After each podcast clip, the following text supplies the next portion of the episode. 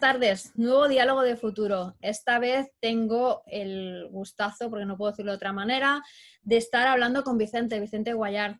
Eh, Vicente, supongo que mucha gente ya lo conocerá, bueno, porque es autor de libros, porque ha pasado por un montón de, mm, responsabilidades, puestos que realmente pues, se le reconoce, pero igualmente yo voy a, voy a repasar un poco esa pequeña mm, pincelada de, datos que me han dado de tu bio, Vicente, porque es de responsable. Eh, bueno, evidentemente es arquitecto, para quien no lo pueda, todavía no lo sabía, arquitecto que ha trabajado en el desarrollo de proyectos de ciudades y evidentemente de edificios, en este, ahora mismo y desde hace un tiempo, sobre todo volcado en edificios ecológicos en todo el mundo, desde su empresa, su propia empresa, Guayar eh, Architects. Em, has ganado bastantes em, premios internacionales, concursos internacionales, el más cercano, que no será el más reseñado, pero el más cercano y que nos toca a todos de cerca es un poco este que se refiere a la vivienda post-COVID, todo lo que son los edificios autosuficientes, que ahora nos comentarás más, eh, en China. Eh, ha sido jefe eh, arquitecto de la ciudad de Barcelona desde el 2011 al 2015. Eh, liderando todo un proceso de transformación de la ciudad. Eh, si quieres ya nos iremos refiriendo a ello también, aunque esto es mirada de futuro, seguro que como de todos los futuros vienen de un pasado, eso está claro. Fundador del Instituto de Arquitectura Avanzada de Cataluña, algo que los que estamos aquí conocemos muy bien, y autor de numerosos libros entre los que se destacan pues, La ciudad autosuficiente, Geología y Planes y Proyectos de Barcelona. Así que, bueno, así resumo un poco. Lo primero, muchísimas gracias, Vicente, por estar eh, hoy. Y nada, más feliz. O sea, si algo me hubiera gustado en esta vida ser, es ser arquitecta. No soy muy buena, no seguro que. Pero me gustaría desde el punto de vista este sociológico que tengo yo de diseñar ciudades bonitas y eficientes donde la gente les encantara vivir. Así que, pues, mm, lo que sí me encanta es hablar de ciudades.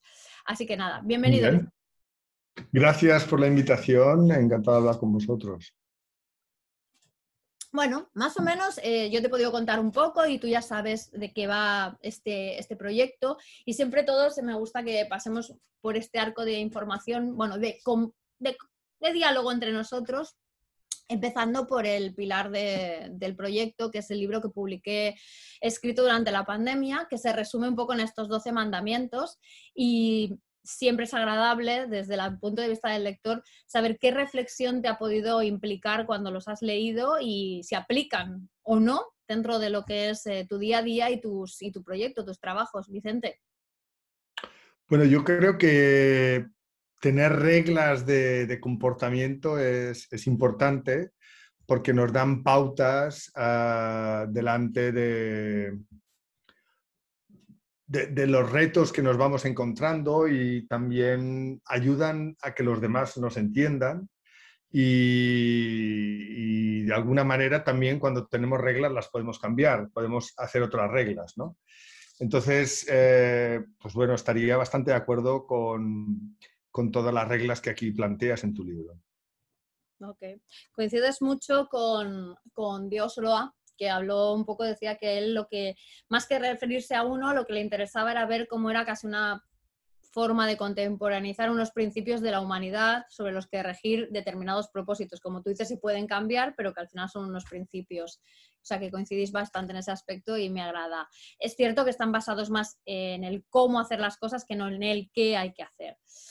Pues em, partiendo de eso, el qué vamos a hacer con las ciudades, Vicente, como es un momento, bueno, el otro transversal ya sabes que son los objetivos de desarrollo sostenible, el desarrollo sostenible en, grandes titulares, no solamente en cada una de las casillas. Em, y evidentemente los asentamientos, las ciudades están, bueno, desde hace ya mucho tiempo volcadas en este, en este, en este objetivo. Y tú desde tu trabajo. Digamos que siempre ha habido un poco esa dialéctica de cuál será el futuro de las ciudades, pero creo que desde este, desde este momento disruptor que ha sido la entrada de este virus, la pandemia, se ha acentuado mucho. Y una serie de elementos, conceptos y ejes transversales o no transversales, ahora me dices tú, se han quedado bastante potenciados en cómo tenemos que ver, mirar, rediseñar, evolucionar, cada uno le pone un poco su palabra, hacia el futuro de las ciudades. ¿Cuáles crees, bueno, cuáles crees, no, cuáles sabes tú? Porque no creo que en este, en este aquí ya sean creencias, sino sabiduría y conocimiento. ¿Cuáles son esos motores, esos ejes o esos conceptos sobre los que tenemos que empezar a pensar y diseñar eh, el futuro de las ciudades? Vicente. Bueno, eh, a mí siempre me ha interesado mucho la historia porque en la historia encontramos muchas de las claves del futuro, ¿no? La historia siempre la estamos repitiendo y, realmente hay momentos como de, cambios eh, históricos que, que, son más relevantes que otros, ¿no? en estos años o en los años próximos seguramente tendremos uno de estos momentos históricos porque yo creo que el gran tema es em, la, relación que tiene el hombre con la naturaleza, la relación que tiene el hombre con el planeta. ¿no? También creo que durante muchos años nos hemos enfocado con la idea esta de que las ciudades son, son la solución, lo cual en parte es cierto, pero en realidad somos muy urbanocéntricos y, yo creo, eh, para darte la respuesta final, para mí la respuesta está en desarrollar una nueva manera de habitar en el planeta, que si tiene que ver con las ciudades, las podríamos llamar biociudades, pero es hacer que, que la urbanidad siga las reglas de los sistemas naturales. Yo he traducido la teoría general de urbanización de Cerdá eh, al inglés, que fue la primera vez que se acuñó la palabra urbanismo, y por lo tanto hemos reflexionado y hemos entrado en serio en las razones que llevaron a, la gente, a nuestros antecesores a, mediados del siglo XIX, en pensar cómo la revolución industrial tenía que generar un nuevo tipo de habitar el planeta que iban a ser las ciudades, que eran una especie de máquinas de habitar. Pero yo creo que esto también de alguna manera está llegando a su fin, porque esta idea de moverse mucho, la idea, había un momento en el siglo XX que los países demostraban su potencia por la cantidad de energía que consumían, ¿no? Decían, mira qué bien nos va la economía que consumimos tanta energía, ¿no? Y entonces ahora estamos ya en un momento donde las ciudades han encontrado ya otras ciudades y por lo tanto ya tenemos un territorio demasiado amplio que habitar. Em, el, planeta empieza a resentirse, la biodiversidad se resiente. Hoy leía esta idea de que van a lanzar agua contaminada eh, nuclear al, mar de Japón. Es decir, la naturaleza no entiende fronteras y por lo tanto yo creo que hay que hacer una nueva reflexión respecto a la idea de transformar nuestras ciudades, que fueron ciudades industriales en principio, en ciudades que sean de la era eh, de la biodiversidad y por lo tanto esto significa, las ciudades se transforman cada 50 años. una ciudad tarda mucho en construirse y tarda mucho en cambiarse su paradigma. Y ahora mismo estamos en uno de estos momentos de cambio que ocurren solo cada 50 años y por lo tanto es importante acertar qué es lo que tenemos que hacer. Genial. Bueno, me quedaría con unos cuantos titulares. Eh, en la historia están los claves del futuro, estoy absolutamente de acuerdo. O sea, siempre digo que que muchas veces no solo nos preocupamos de mirar al futuro y tenemos todas eso, tenemos primero que mirar al pasado para ver un poco cómo vamos haciendo ciertos ciclos. Eh, y luego, a nivel de conceptos, eh, me encanta lo de, al final, mm, se resume en que es una nueva forma de habitar el planeta. O sea, que a lo mejor resulta que es que no tiene nada o poco o menos que mm, parecido a como lo hemos hecho en estos 50 años, como tú dices, últimos, que son los que vamos como o sea, cambiando cada vez que vamos cambiando y luego transformar las ciudades en la, hacia la era de la biodiversidad. Creo que son tres, eh, tres, o sea, tres titulares o tres eh, conceptos que me parecen motores importantes. Bueno, me quedaría con otro que me parece bastante interesante, que es cómo consumir energía era símbolo de éxito. Y digamos que igual que ese, seguro que van a haber otras cuantas certezas o llámale insights que seguro que se nos están eh, convirtiendo en incongruencias eh, en esto hacia, dónde vamos o dónde estamos. De todos los conceptos me parece muy interesante el que hablas de las biociudades, yo he oído también las ciudades biofílicas, igual hay una diferencia, tú me, me comentas más que integran esa naturaleza y lo que se llama también la capacidad regenerativa, ¿no? Dicen el diseño regenerativo, cuéntanos tú ahora un poco de qué va esto. O sea, explícanos qué es una biociudad, o ciudades biofílicas, diseño regenerativo, ¿de qué va? Y no sé si nos puedes contar algún ejemplo, Vicente, sería genial. Bueno, yo lo, eh, que diría es que ahora mismo estamos escribiendo con un grupo europeo el, el Green Book of Biocities, porque hasta ahora uh, hemos hablado de la renaturalización y, de, y, del urban forestry y de otras, otros principios, pero en realidad el cambio es un cambio más estructural. Las ciudades se hicieron precisamente para ser algo diferente a la naturaleza y eran unas máquinas de habitar. Le Corbusier decía que yo la arquitectura uh, los edificios son máquinas de habitar. Y ahora mismo eh, deberíamos aprender la, ciencia que hay detrás de la naturaleza y aplicarla a, a, los entornos donde vamos a habitar. Un ejemplo muy claro, las ciudades hoy producen emisiones de CO2 y la naturaleza, los bosques, lo absorben. Por lo tanto, deberíamos hacer seguramente ciudades que absorban CO2 en vez de que emitan. Otro principio sencillo, en la naturaleza nadie se mueve en un día Uh, gastando más energía de aquella que vaya a conseguir con el, el alimento que va, que va, a buscar. Entonces, nosotros hemos montado unas ciudades donde estamos todo el día moviéndonos porque mm. decidimos que unos iban a vivir aquí y a trabajar allá. Y por lo tanto, esta idea de moverse también estaba asociado a la idea de la metrópolis del siglo XX. ¿no?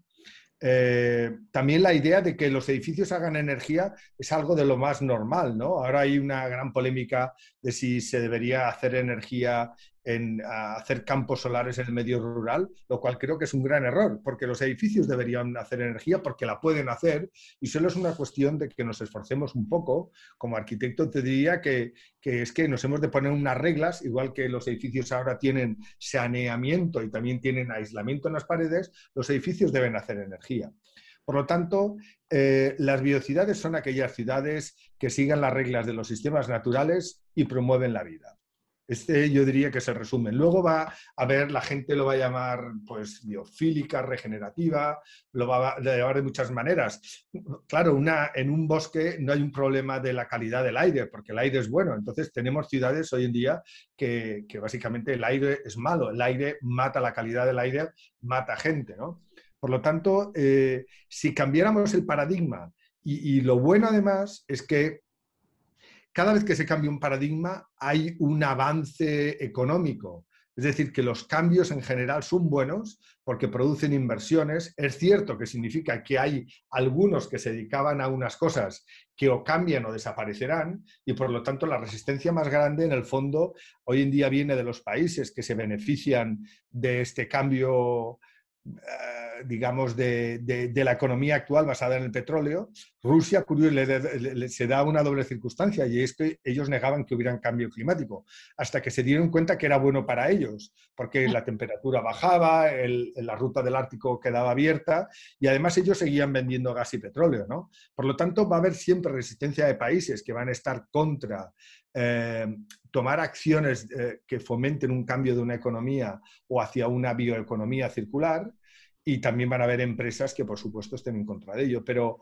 desde mi punto de vista, mm, claro, la gran pregunta es si todavía tiene que haber una catástrofe más grande antes de que se produzca el, el cambio más grande. Es una gran pregunta, ¿eh? O sea, realmente creo que hayas dado, vamos, con un acento fuerte y potente, porque, mira, te voy a decir, o sea, yo que vengo, no vengo de arquitectura, no vengo de muchas cosas, pero sí que vengo del mundito este de las tendencias, que de alguna forma lo que hace es buscar eh, pues qué valores, qué tonos, qué cosas están pasando que se van un poco anticipando a lo que, a lo que luego se convierte en algo más genérico y más mainstream, por decirlo de alguna manera. Eh, bueno, esta pandemia lo que ha hecho es evidentemente poner en evidencia que muchísimas tendencias que teníamos encima de la mesa, como tú dices, por intereses de conflictos no llegaban a, a fraguarse porque ya estábamos cómodos, ¿no? Y un tema que tú has hecho referencia, eh, que es eh, la inspiración en la naturaleza, por decirlo de alguna manera, o cómo en los procesos naturales eh, es donde de alguna forma es, vamos, a, vamos a tener que ir apuntando con esa economía circular que a veces se llena un poco uno la boca de hablarlo y a veces dices, bueno, me queda un poco parcelaria, ¿no? Realmente eh, tiene mucho más recorrido. Y pues eso eran cosas que, no sé, te diré que hace, seguro que tú más, pero desde tendencias, pues no sé, tres, cuatro años que estaban ahí como rodando y lo íbamos diciendo y, oye, no había como mucho, mucho interés y mucho caso, ¿no? Entonces, otra cosa que me parece muy relevante, muy importante a destacar, porque de alguna forma yo aquí lo que me gusta también es eh, hacer como ese hilo conductor entre todos los que habéis participado, es esa coincidencia, esa que cuando eh, no, no suele ser coincidencia, cuando varias personas van entonando el mismo, el mismo discurso, es que esto no, esto no es un cambio de pequeñas cosas, esto es un gran cambio de paradigma, ¿no? Igual que eh, la movilidad no es cambiar un coche de, petróleo por uno eléctrico, ni el sector de la moda es pasar a integrar a lo mejor solamente Em, algodón ecológico o una serie de cosas. hay grandes cambios de paradigma detrás y tú lo has hecho otra vez, eh, lo has puesto de manifiesto con esos grandes cambios de, estructura y de paradigma que implican nuevos cambios económicos, que ahí es donde tenemos en los frenos y la resistencia. Interesante.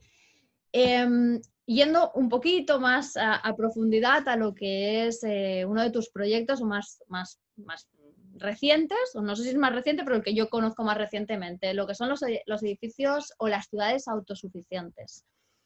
Antes de preguntar nada más, ¿qué significa esto, Vicente? Bueno, hace, eh, hace 10 años, ahora eh, se publicó, publiqué el libro que se llamaba La ciudad autosuficiente.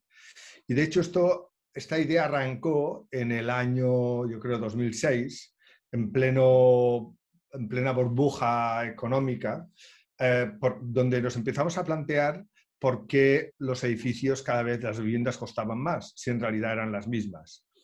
Y una de las conclusiones era que si la vivienda teníamos que pagar más por una vivienda, seguramente debería hacer más cosas, porque si pagamos algo, es como un ordenador, pagas más por alguno que hace más, es más potente, etc. Entonces, eh, centramos nuestro interés en la idea de la autosuficiencia, que inicialmente tuvo que ver con la energía, como decía antes, que era un tema fundamental, pero cuando empezamos a, preguntarnos de manera profunda qué quiere decir el hombre autosuficiente, entonces nos vino aquella imagen de, de, nuestros ancestros, porque todos nuestros ancestros vivieron en cavernas, eran personas autosuficientes, no vivían en ciudades y básicamente iban todos los días a cazar con unas lanzas que habían hecho ellos, o sea, hacían herramientas, Luego, em, básicamente lo que hacían era buscar alimentos para darse energía para ellos y además por la noche cocinaban estos alimentos y se calentaban con energía, con fuego que producían. Eh, por lo tanto, hay tres aspectos fundamentales que ahora hemos visto durante la pandemia que tienen que ver con los servicios esenciales, eh, como son la producción de alimentos, la producción de energía y la producción de, de cosas. ¿no? Entonces, en este libro planteábamos que la ciudad del futuro debía ser una ciudad de emisiones cero, pero que además volviera a ser productiva. Entonces, de todo ello, después de publicar el libro, trabajé en el Ayuntamiento de Barcelona. Durante años este fue el mantra desde el urbanismo de la ciudad de Barcelona y la gente decía pues, que esto era imposible, ¿no? Cuando el alcalde Trías decía, vamos a hacer ciudades de cero emisiones, decía que era imposible. Bueno, eh, el año pasado eh, Europa tomó la decisión que Europa va a ser una va a ser un continente de emisiones cero para el año 2050, porque es la manera de poder medir la sostenibilidad. Habla de buenismo. La sostenibilidad, la autosuficiencia es la sostenibilidad con números. Mm. Tenemos que poner números a las cosas para poder decir si lo que para poder demostrar que lo que decimos es verdad o no. Tú cuando vas a 160 por una autopista te ponen una multa, porque había una regla que decía que no podías y tantas otras cosas. Entonces, con la sostenibilidad no hemos puesto reglas, hemos dicho conceptos, ¿no? como ahora los objetivos del 2030, que son los mismos casi del 2020, 10 años más tarde. ¿no? Decimos ideas muy buenas, pero es que no ponemos los números. Y por lo tanto, básicamente a partir de esta, de esta idea de la ciudad autosuficiente, hicimos un concurso en China exactamente ahora hace un año, lo estábamos entregando hace un año, durante la pandemia estábamos confinados y lo que quisimos fue desarrollar en un lugar concreto, en una ciudad nueva que están haciendo allí, que se llama Xoan, cuatro manzanas eh, de viviendas donde se manifestaran todos estos paradigmas que, que de alguna manera llevábamos muchos años trabajando. Eh, el título del concurso fue La ciudad autosuficiente, pero en realidad son cuatro manzanas que, siguiendo este modelo, podrían construir una ciudad y el objetivo era hacer unos edificios que sean hechos con madera, que es un material renovable, y donde lo que hacíamos era hacer unas viviendas, todas ellas con terraza, porque son espacios y balcones, espacios flexibles donde podemos jugar, estudiar, comer y lo que haga falta, especialmente buenos en épocas de confinamiento, pero también en general para, cualquier momento de nuestra vida. Y luego eh, en las cubiertas poníamos unos invernaderos que producían energía y producían alimentos también para las personas. Eh, y en la planta baja poníamos algunos laboratorios de fabricación usando máquinas impresoras 3D que permitían también imprimir objetos para, para el uso cotidiano. Todo esto tiene una idea detrás eh, que en París la han llamado la ciudad de los 15 minutos, pero que está basado también en estas ciudades de emisiones cero con un modelo de ciudad distribuida y no centralizado. Y básicamente esta es la idea, es, hacer ciudades que vuelvan a ser productivas, donde, hayan, donde se produzcan energía, alimentos y cosas en el entorno de los lugares donde vivimos. Vale. O sea, me quedo con esto de emisiones cero y productiva, que creo que resume muy bien lo que, lo que tú dices como ciudades autosuficientes. Y bueno, evidentemente que la autosuficiencia es la sostenibilidad con números. O sea, sí que es verdad que falta parametrizar mucho estos grandes conceptos, incluso esos, esas, esas subcategorías que tiene cada uno de los, de los objetivos de desarrollo sostenible. Falta mucho parametrizar. Y ahí es donde por eso hay ciertos sectores, por decirlo de alguna manera, que han ido evolucionando ah, más correlativamente con un desarrollo sostenible que otros, como pueden ser, yo que sé, desde las energéticas hasta la agricultura, porque les han puesto muchísimas más eh, normas que no en, otros sectores, ¿no? Entonces es verdad que tiene que pasar mucho por esos índices. Em, me, parece muy interesante y me gustaría que aún lo aterrizáramos un poquito más, ¿no? Para que el que nos escuche lo entienda bien. ¿Qué significa a nivel eh, no solo de diseño, que ya has empezado a, hacer, a comentarnos un poco, sino a nivel de ciudad y a nivel de persona, de ciudadano, estas ciudades autosuficientes? En el sentido de cómo serán esos hogares y cómo implica también otra serie de cosas que tiene alrededor de, bueno, de lo que es el diseño de la ciudad, pues la movilidad, el tema del trabajo, eh, los abastecimientos, tú misma has dicho, la energía, alrededor de ese nuevo diseño de ciudad autosuficiente. Un poquito de más ejemplos. Pues,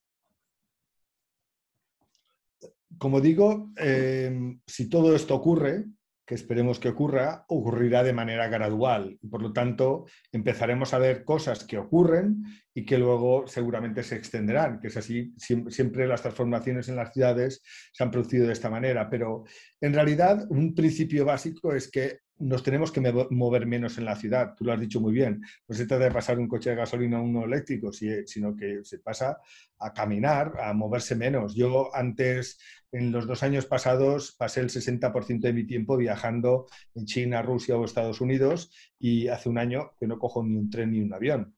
Por lo tanto, el, principio ha sido pues, que no te mueves y puedes vivir sin moverte también. ¿no? Ah, en las ciudades podría, ocurrir algo parecido. Otra idea fundamental, hay, un principio básico que, básicamente em, tenemos organizada la vida de una manera donde trabajamos en general en cosas que no nos gustan para conseguir dinero y con este dinero eh, vamos a comprar cosas que quizás nos gusten. Entonces, empiezan a haber ejemplos de proyectos, también de ciudades de nuevo asentamiento, algún caso de alguna ciudad flotante o algunos asentamientos más pequeños, donde en realidad ves que el objetivo del que allí trabaja es producir cosas para vivir. Es decir, si yo em, el objetivo de trabajar es producir alimentos, producir energía, producir cosas o cosas que sirvan para, para mi comunidad, el objetivo ya no es fabricar miles de manivelas de una puerta para ser exportadas no sé dónde. Entonces, eh, en el modelo de la ciudad industrial, esta idea de que veíamos en tiempos modernos de Charles Chaplin, donde el hombre formaba parte de la máquina, es que el hombre formaba parte de una cadena de montaje que en realidad hacía que aquello produjera y que luego te daban un dinerito con el cual te ibas a Ikea y comprabas unos muebles fabricados en China, que venían por el canal de Suez, como hemos visto hace poco, ¿no?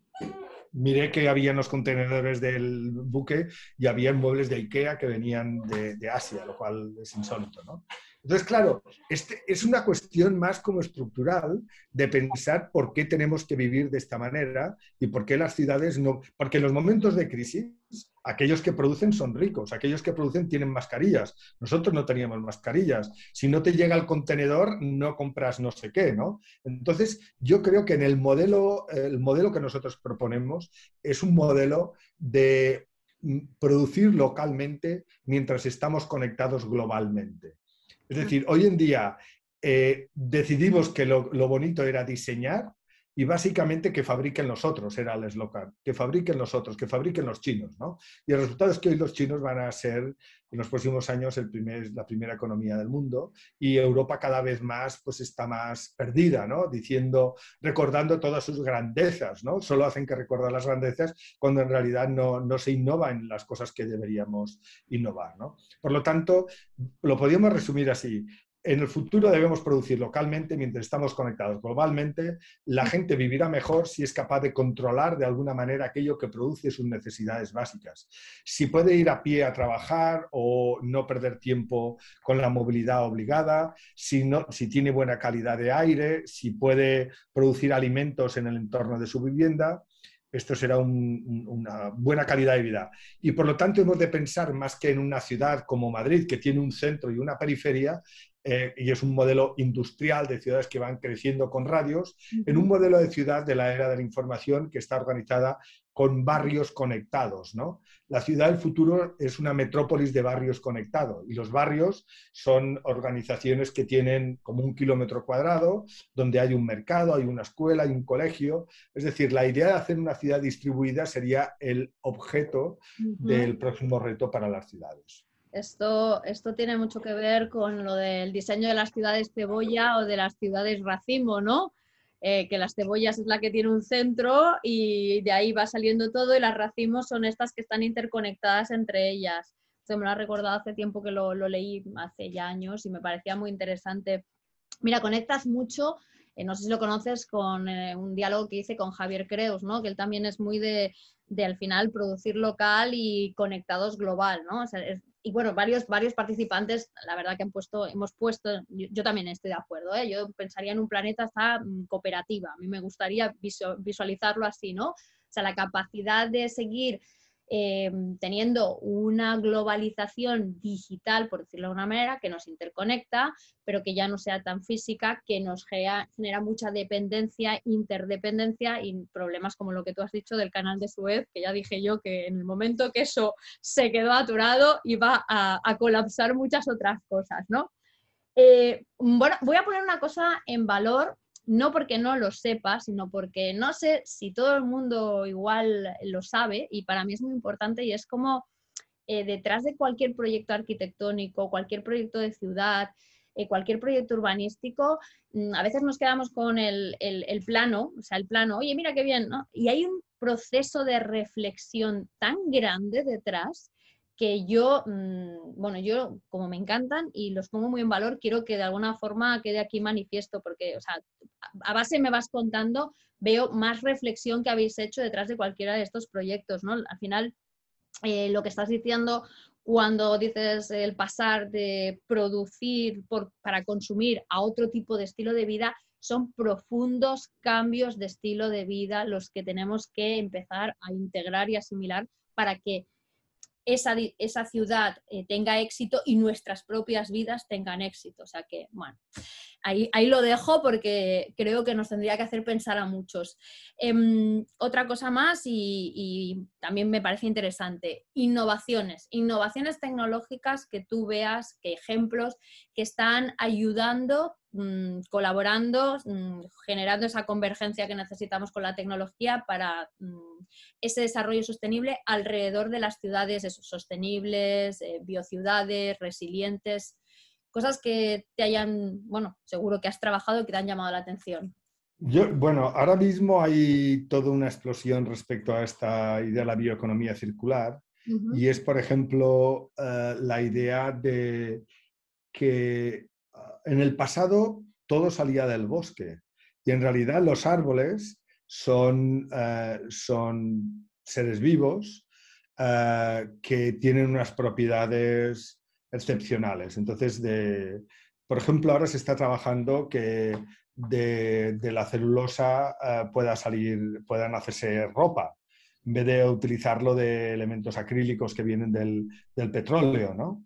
Y de la misma manera, pues la madera, eh, eh, de la misma manera, la madera que se usó en el pasado para hacer edificios, ahora mismo a través de sistemas industrializados también se está empezando a utilizar. Entonces, me interesa mucho la idea de la, de la química y de los procesos aplicados a los sistemas naturales para poder hacer nuevos tipos de, nuevos tipos de, de materiales que se usen en las ciudades. También me interesa, lógicamente, la idea de, la información y de cómo la visualización de datos nos permite entender mejor las ciudades y debería permitir evitar las alcaldadas, ¿no? La idea de que el alcalde dice, vamos a hacer esto porque es mejor, ¿no? Y en realidad a través de los datos podemos conocer mucho mejor las razones de las cosas, ¿no? estoy insistiendo en que, que se incorporen los, los datos en los procesos de transformación urbana, porque además quien, quien dibuja el plano es quien tiene el poder. Y hasta ahora, por eso se hacía el catastro, ¿no? De, para cobrar los impuestos, y esto lo tenía el gobierno. Pero ahora quien hace los planos, curiosamente, es Google y son las empresas privadas.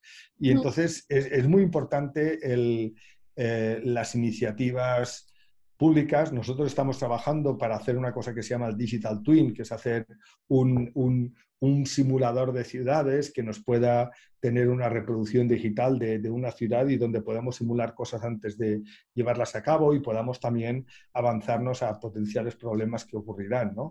Entonces, yo diría que hay dos temas que me interesan mucho, que son estos temas de, de, la información de la ciudad y cómo nos acercamos a ella, y luego otros temas también como más específicos relacionados con los biomateriales. ¿no?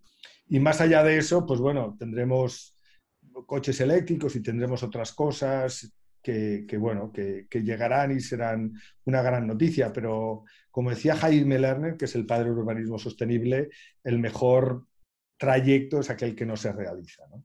Total. Bueno, me, me, voy a quedar, o sea, me ha gustado, no sé si la frase sería esta, pero de alguna forma decir que Google es el nuevo catastro tiene, ¿eh? tiene. Bueno, también hay, esto lo han dicho, bueno, muchos otros, pero no, no, en realidad es que quien sabe la información, ¿quién sabe la información que consumimos, la energía que consumimos? Endesa o, o Iberdrola, o sea, las empresas privadas. ¿Quién sabe los amigos que tenemos? Bueno, es que Google nos lee los emails y Apple no sabemos qué nos hace, ¿no?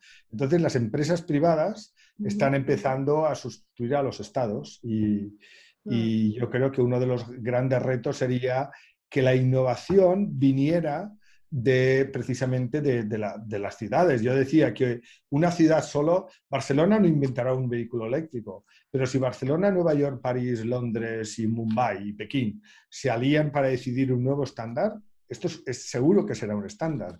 Y este es uno de los grandes errores que tenemos desde lo público, que no hay capacidad de producir liderazgos estructurales a nivel global. Hoy en día cada vez más somos seguidores de, de lo que las grandes empresas de alguna manera van dictando y van aprendiendo. Y ellos tienen una capacidad infinita de conseguir recursos y de invertir y de innovar, etc. Yo creo que este es uno de los grandes retos desde, desde, desde lo público. ¿no? Total. Mira, coincidís también, ¿eh? y en esto también estoy de acuerdo, hay uno de los grandes riesgos o uno de los grandes problemas actualmente es una falta de liderazgo. O sea, no hay líderes em, hay líderes, pero los que, bueno, y de hecho ahora te voy a preguntar una cosa que tiene que ver con alguien que se supone que debería ser o es un líder para muchos, ¿no? Pero bueno, hay una falta de liderazgo en palabras no y en realidades, no falta de líderes que cada uno de alguna forma va a su guerra. Eh, hablando de los datos, eh, me has recordado eh, un, un, ejemplo que tenía y que trabaja el MIT, que supongo lo conocerás, que es este simulador con, que trabaja, me parece que con inteligencia artificial y y realidad aumentada, creo que lo que hacen es que eh, antes de hacer cualquier tipo de, no sé, de cambio, de, alteración en una ciudad, eh, miran eh, cómo va a impactar en esa, en esa ciudad, ¿no? Pues antes de poner un edificio, pues miran no solamente el cambio estructural, sino el cambio en los vecinos, si tienen que moverse o desplazarse más, y, y me parece súper interesante porque esa capacidad predictiva pues ayuda muchísimo en ese desarrollo sostenible.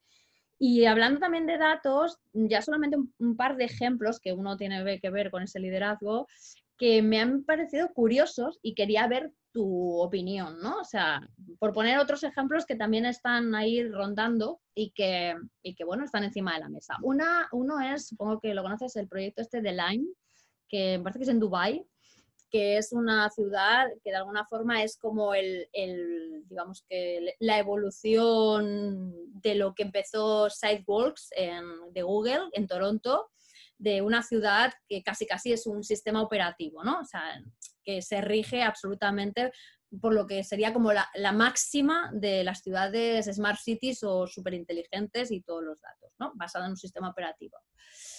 Este modelo de ciudad, ¿qué te parece a ti? ¿Lo ves con futuro? Bueno, eh, The Line está en Arabia Saudí, al lado del Mar Rojo, eh, al lado de una ciudad que se llama Neom, y es una ciudad que no se hará, vamos. O sea, ciudades lineales, eh, personajes que aparecen y que explican algo que es visionario, han habido desde el principio de la humanidad. Y hacer una ciudad lineal en el desierto es una mala idea.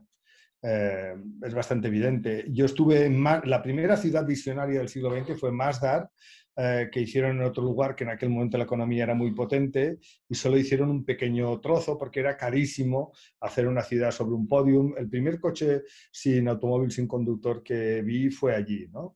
Eh, pero hicieron solo un trozo cuando llegó la primera crisis, lo pararon. Entonces el modelo de, de Line es una ciudad que tiene dos niveles de subterráneos, donde además solo, solamente tiene como eh, 500 metros construido al, lado de una línea de 160 kilómetros, no se hará, vamos, ya no hay ninguna duda. El caso de Google era diferente, porque Google tenía una estrategia de, eh, de alguna manera, entrar en el modo de las ciudades, en el, mundo de las ciudades. Ficharon a un, como presidente a, alguien, a era Dan Doctorow, que había sido teniente alcalde con Bloomberg, y básicamente eh, aquello no se hizo, el proyecto era bastante bueno, el proyecto arquitectónico, contrataron arquitectos buenos, hicieron los edificios en madera, eh, pero básicamente, claro, ellos decían, nos interesan si tenemos control de los datos. Entonces, claro, todavía no habían entendido que es que una ciudad, la ciudad es de las personas, porque si no, si en vez de haber un alcalde hay un director general, esto se llama parque temático. Y entonces los parques temáticos no tienen alcalde, es, una, es un business, a veces tienen forma de ciudad o, o, de zona de ocio, pero básicamente es un territorio privado. ¿no? Entonces todavía no se ha encontrado una fórmula buena y seguramente la fórmula buena pasaría porque lo que quería hacer Google de crear un sistema operativo urbano y de poder lo, que fuera, gestionar la energía y tantas otras cosas, lo hicieron las ciudades, porque eh, lo público es algo que decidimos, eh, que, digamos, decidimos organizar entre personas. Las personas libres decidieron crear instituciones públicas y nuestro gobierno nos representa a través de, pues, las elecciones que tomamos. Eh, entonces yo creo que este fue el, gran problema y ellos dijeron, pues no dieron el brazo a torcer, había mucha gente, tenían mucha gente importante que los apoyaban, pero básicamente se paró porque no les iban a dar el control total de, de la información de todo ello, ¿no? Entonces... No sé si es porque también, eh, bueno, sí, o sea, sí sé, sé, que ha pasado eso, que realmente, bueno, yo estuve en el, en el, espacio que iba a ser y la verdad es que tenía muy buena pinta, yo también estuve mirando un poco el proyecto, me parecía, a ver, no soy arquitecta, pero tengo que decir que un poquito sé porque estudié un curso de mm. diseño de ciudades y, bueno, me gusta mucho y soy curiosota, por decirlo de alguna manera, curiosota avanzada, no diseñadora, pero curiosota avanzada. Entonces estuve investigando bastante y me parecía un proyecto muy interesante, pero como tú dices, tenía este gran fallo que al final era como eh, dejar la vida de los ciudadanos en manos de estas grandes compañías, ¿no? Que era, y habían hecho el proyecto este beta inicial, bueno, beta no, porque se llevó a cabo en Hudson Yards, en Nueva York, y no acabó de gustar mucho y por eso yo creo que Toronto ha dado un paso atrás y ha dicho, oye, las ciudades tienen que ser, volver a ser mucho más humanistas, mucho más eh, volcadas al ciudadano. Igual ha sido el discurso para dar el paso atrás también, pero imagino que ha habido este tema de conflicto de, como tú dices, ¿no? No dejar eh, la, decisión o la vida de los ciudadanos en manos de, gente que ya tiene suficiente poder, ¿no? Yo, eh, para este año pasado, que al final no pude ir, para la Bienal de Urbanismo de Shenzhen hicimos un proyecto que se titulaba Urbanizar lo digital. Porque en realidad la idea de urbanidad, que viene del urbanismo de, que escribió Cerdá, tenía que ver con la idea de crear un valor en lo público a través de compartir recursos y de crear un sistema que fuera de todos. Entonces, lo que le ha pasado al mundo digital, y esto se ve muy bien cuando llegas a una habitación de un hotel, donde enciendes la luz, no pasa nada. Eh, abres el grifo, no pasa nada. Y te quieres conectar a Wi-Fi y tienes que poner un password y a veces pagar. Es decir, hemos llegado a la conclusión de que el mundo digital era de pago y si no es de pago porque, es porque nos utilizan para otras cosas, digamos, nos revenden de manera indirecta. ¿no? Entonces, la idea de que hay que urbanizar el mundo digital, yo creo que es un principio fundamental, porque si no se va a producir, al final lo, lo físico se volverá una utility, digamos, del mundo digital, que es donde estará la economía real, y habrá como viviremos en una distopía, ¿no? Por lo tanto, yo creo que un gran esfuerzo que deberíamos hacer, y especialmente en las ciudades esto se podría hacer más, porque hay una capacidad de control muy grande. Realmente, si la gente que, que nos liderara tuviera esta capacidad de visión y tuviera la voluntad de tomar decisiones en este sentido. Pero básicamente hemos de conseguir urbanizar el mundo digital y que siga las reglas del mundo físico y no al revés. Ya, mira, esto me recuerda eh, brevemente a un caso muy reciente que ha pasado de un conflicto de intereses entre H&M y China, ¿vale? O sea, China gobierno, o sea, H&M puso de manifiesto que no todo el trabajo que se estaba haciendo era pues eh, limpio, bueno, X, ¿no? Y cogieron y los han borrado de los buscadores, con lo cual es un poco, o sea, si tú buscas las tiendas de H&M en China ahora, en determinadas ciudades no salen. Entonces es un poco ese, ese, ese, punto que tú dices, ¿no? Que no sigue las mismas reglas del juego cuando realmente ahora nos hemos acostumbrado a que si tú le dices a un niño pequeño, eh, vas a saber llegar a tal sitio, pues ya me lo dirá Google, ¿sabes? O sea, le hemos dado todo un poder de autoría tan grande que, oye, cuidado, ¿no? O sea, quizás igual un mapita o una orientación no te estaría mal volver para atrás. Voy a acabar con dos ejemplos más, es que me encantan las ciudades. Uno que me pareció muy curioso porque decían que era como uno de los primeros ejemplos de una ciudad sostenible porque se montaba y se desmontaba y todo quedaba exactamente igual en este curso que yo hice, que era Burning Man. ¿Qué me dices de esto, Vicente? ¿A ti te lo parece? Bueno, Burning Man es un caso muy curioso y muy, de gente muy disciplinada, gente en general con recursos. Eh, me acuerdo que leí que los fundadores de Google, el día que fundaron Google, a continuación se fueron a Burning Man. O sea que hay mucha gente con recursos que va allí, son gente educada y tienen esta idea de, o esta fantasía de tener unos ciertos momentos de libertad y de autarquía, ¿no? Pero cuando termina cada año el Burning Man, desmontan todo aquello para 60.000 personas, como hacen los valencianos, que al día siguiente nadie sabe que han habido fallas, pues aquí ocurre lo mismo, realmente lo limpian todo y se van. Me parece que Barney Man está, no está nunca, pero me parece que está muy bien. Sí, yo considero que es un buen ejemplo también para, para a veces eh, coger un punto de este, porque es verdad, tienen su moneda propia, eh, no dejan residuos, hay una serie de reglas, tú tienes un decálogo de entrada y se cumple. ¿eh? O sea, yo sí que tengo amigos, no he estado, he estado a punto, pero no he estado, llegaré algún día, pero tengo amigos que sí, realmente es algo que se cumple. Y voy a acabar con un visionario líder de estos que hemos mencionado, ¿no? O sea, me parece como también alguien curioso y quería un poco tu opinión. Elon Musk.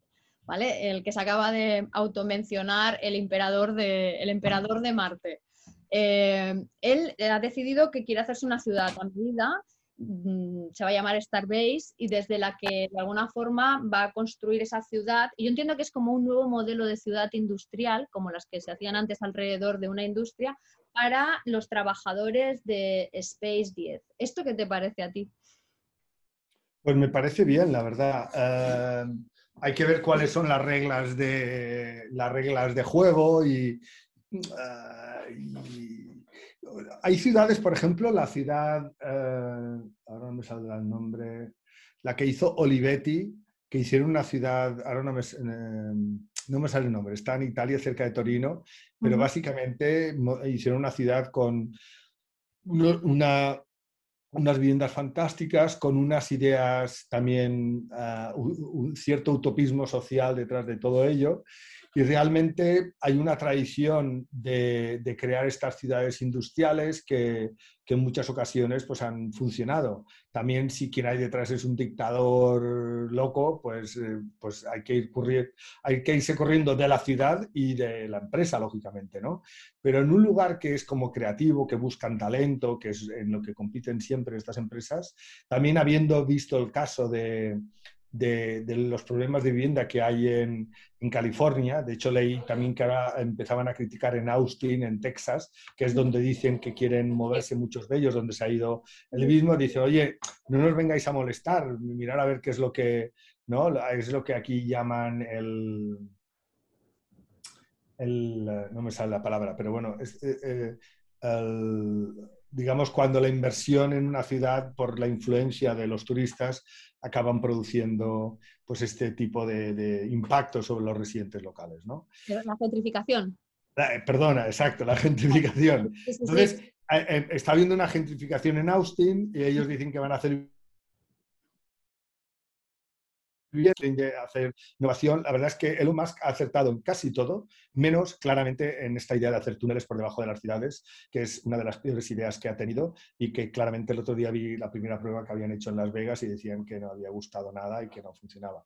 Básicamente esto no funcionará, pero ir a, ir a Marte, hacer coches eléctricos, hacer cubiertas solares, eh, cargar las baterías de las viviendas y tantas otras cosas, incluso el Hyperloop, pues son buenas ideas. Genial. Yo para mí entonces ya lo veo como un poco la nueva colonia, güey. ¿Sabes? El futuro de las cosas. un poco por ahí puede ir. Lo que tú dices es, tienes razón. Depende un poco de los principios que tenga esa nueva colonia, güey. Eh, mira, acabo ya con Barcelona, ya que me lo has puesto un poco ahí porque has hablado un poco, ayer, eh, bueno, ayer, de hecho ayer tenía un diálogo con Ricard Castillet de Barcelona Tech City y hablaba un poco de que Barcelona se está posicionando eh, como la, una de las Global Tech que es otro concepto de ciudad que hay 30 en el mundo, alrededor, pues bueno, de generar como un hub y bueno, de ciudades interconectadas. Em, ¿La ves así tú ahora Barcelona? ¿Qué, hacia dónde evoluciona Barcelona como ciudad, tú que la conoces bien? Bueno, como tantas otras ciudades está en un momento de transición, yo creo que hay buenas ideas y otras que no son tan buenas. Hay un debate importante sobre la transformación del espacio público, que yo apoyo. Yo creo que tiene una falta de visión estratégica importante. Creo que también o sea, la falta de visión estratégica estructural es creerse que con personas sentadas en, delante de ordenadores y programando vamos a conquistar el mundo porque este ha sido el, efecto 22 arroba del principio de los años 2000, eh, siguiendo el modelo Silicon Valley, pero los nuevos ciudades, eh, los nuevos lugares que están bien son aquellos lugares donde lo que te decía antes, que son productivos, donde hacemos comida, alimentos, donde fabricamos cosas, y este debate no, no, existe hoy en día en la ciudad.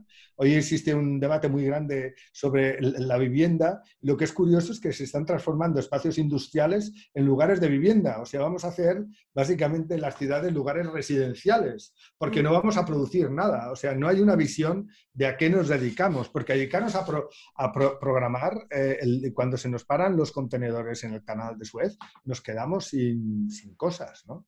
Entonces, por un lado veo que hay buenas intenciones, creo que también eh, el área metropolitana es uno de los grandes retos y también sigo diciendo que hay mucha gente que dice y que habla, pero es que no se hacen nada. Básicamente no, no se toman decisiones estructurales, o sea, no se hace el transporte que nos conecte, que, que haga del área metropolitana una ciudad de verdad. Em, no sé, eh, yo creo que hay grandes retos.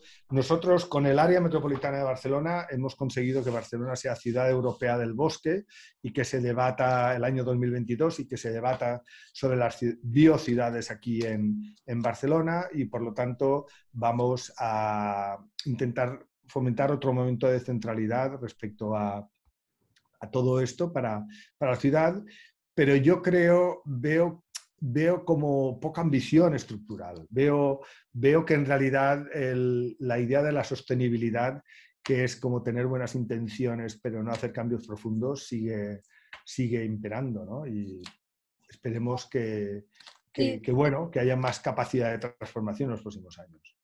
Bueno, me va a quedar un poco quizás que el efecto 22 arroba em, pudo ser un buen ingrediente, pero quizás ahora empieza a ser un poquito una alerta y que no pequemos de volcar todo el sector económico, como se ha hecho en el turismo en muchos otros sitios, solamente en el tecnológico, ¿no?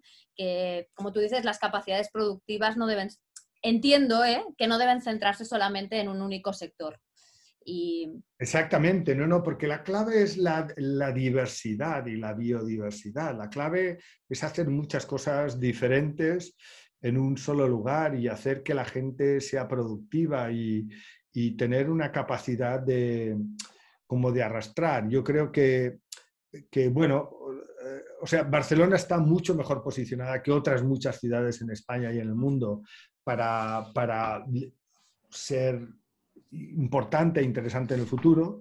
Yo también creo que toda esta crisis nos ha enseñado cómo eh, el, territorio existe. Hemos sobrevivido gracias a la energía que venía de una central que estaba no en el centro de la ciudad, sino que estaba en Vandellós o estaba en, en, cualquier lugar, una central eólica, también a base de las hortalizas que venían del campo. Eh, y, y, por lo tanto también hay que poner en valor el territorio. Eh, si Cerdá viviera hoy, estaría haciendo un dibujo de Cataluña y estaría proyectando cosas que, tienen, que van más allá de lo que llamamos hoy ciudades. Y por eso hablamos de las biociudades o de las bioregiones. Y porque básicamente eh, yo creo que, que la ciudad hay que reinventarla, hay que reinventarla para darle una nueva vida, porque si no, en Nueva York los ricos están yendo de, Nueva York porque piensan que vivirán mejor aislados y este puede ser otro fenómeno que se produzca. ¿no? Entonces, eh, creo que hay que...